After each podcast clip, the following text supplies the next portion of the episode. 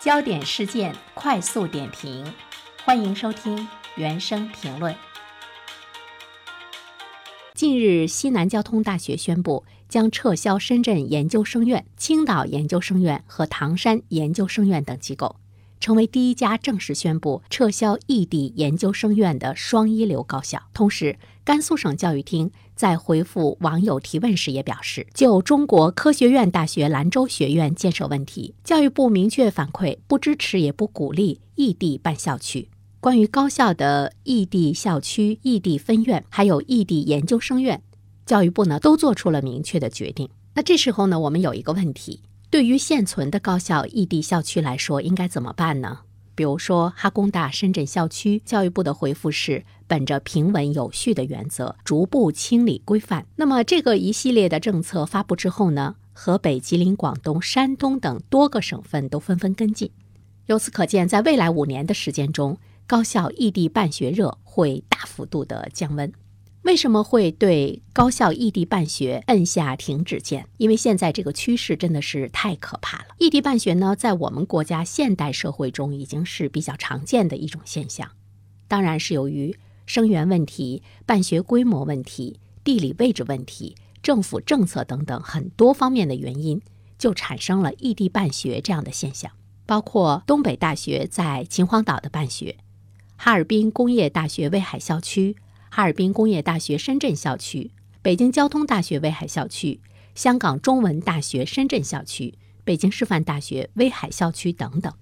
从哈尔滨工业大学深圳校区到西北工业大学苏州的太仓校区，全国有多所高校在异地开设校区，或者呢是研究生学院。这里面我们可以看到，南方地区对这些985的高校的吸引力呢是很大的。就像我们刚才说到的西北工业大学苏州太仓校区，苏州太仓这个地方呢，我们都知道它是离上海最近的一个城市，它的这个地缘优势就是比较突出，而且它也承接了从上海溢出的产业资源。苏州太仓，它竟然成了全国首个拥有985高校的。县级市，我们都知道，以前在哪个省，在哪座城市设立一座高校，它是国家的事情，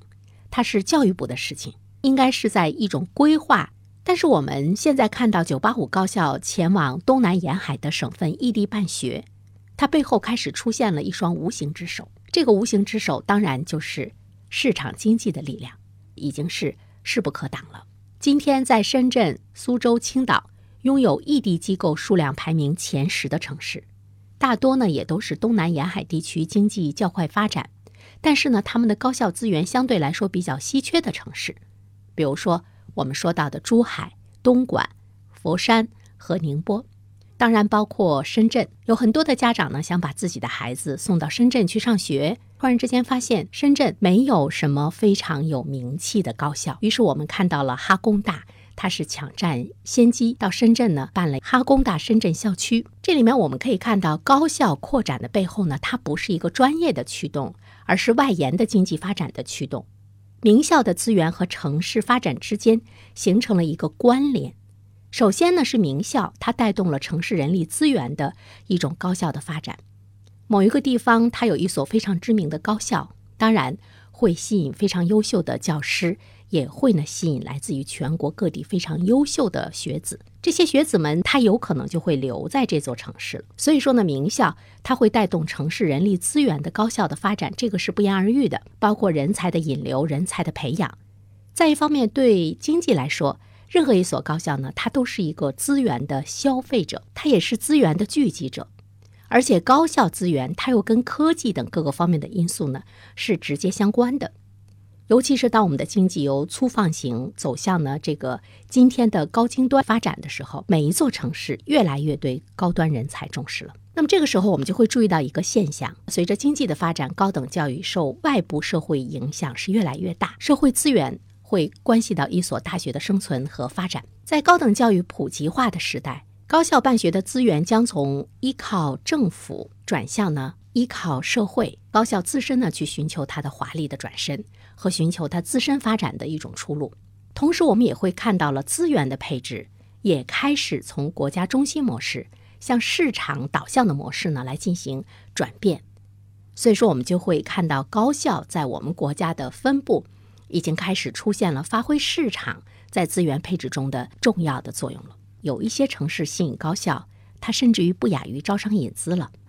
因为它是一个市场规律的推动嘛。哪座城市经济雄厚，它就有着非常十足的一种吸引力。那么这个时候呢，就有人说了，这不挺好的吗？我们就按照市场自身的资源的这样的一种配置去重新布局，难道是一件坏事吗？但是我想说，市场的作用不是万能的，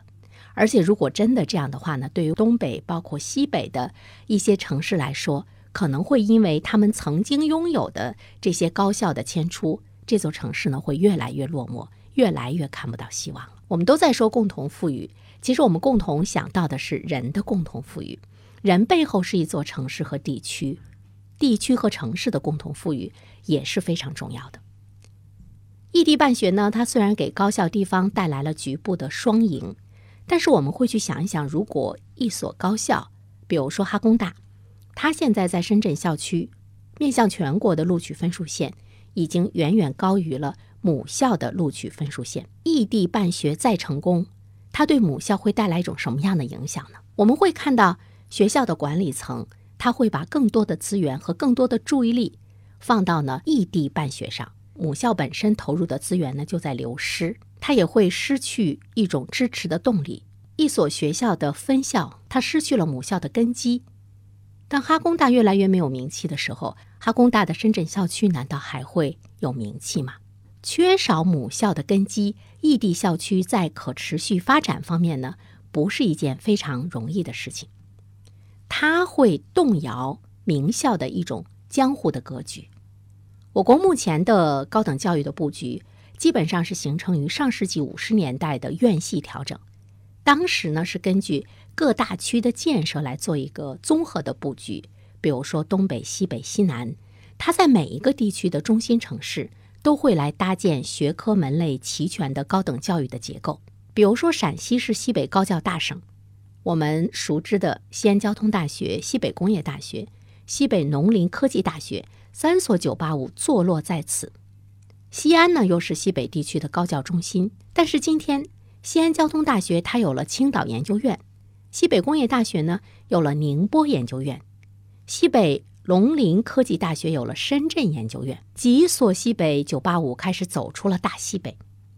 那在这样的一种状态之中的话呢，它的母校其实呢呈现出了下滑的状态。首批双一流名单公布之后呢，西安交通大学、西北农林科技大学的学科评估值都有下降。就是异地办学的浪潮，它反过来会动摇名校的江湖的格局，国家不管不行了。因为异地办校之所以生生不息，成了燎原之势，它的核心是社会经济发展版图发生了重大的变化。原来的高等教育布局的结构已经无法满足对当地社会经济发展的支撑。那其实我们就会看到呢，现在比较火热的异地办分校、异地办校区，它完全是以经济发达地区的政府来进行主导和驱动的。它的背后实际上呢是强大的。社会经济发展的一个需求，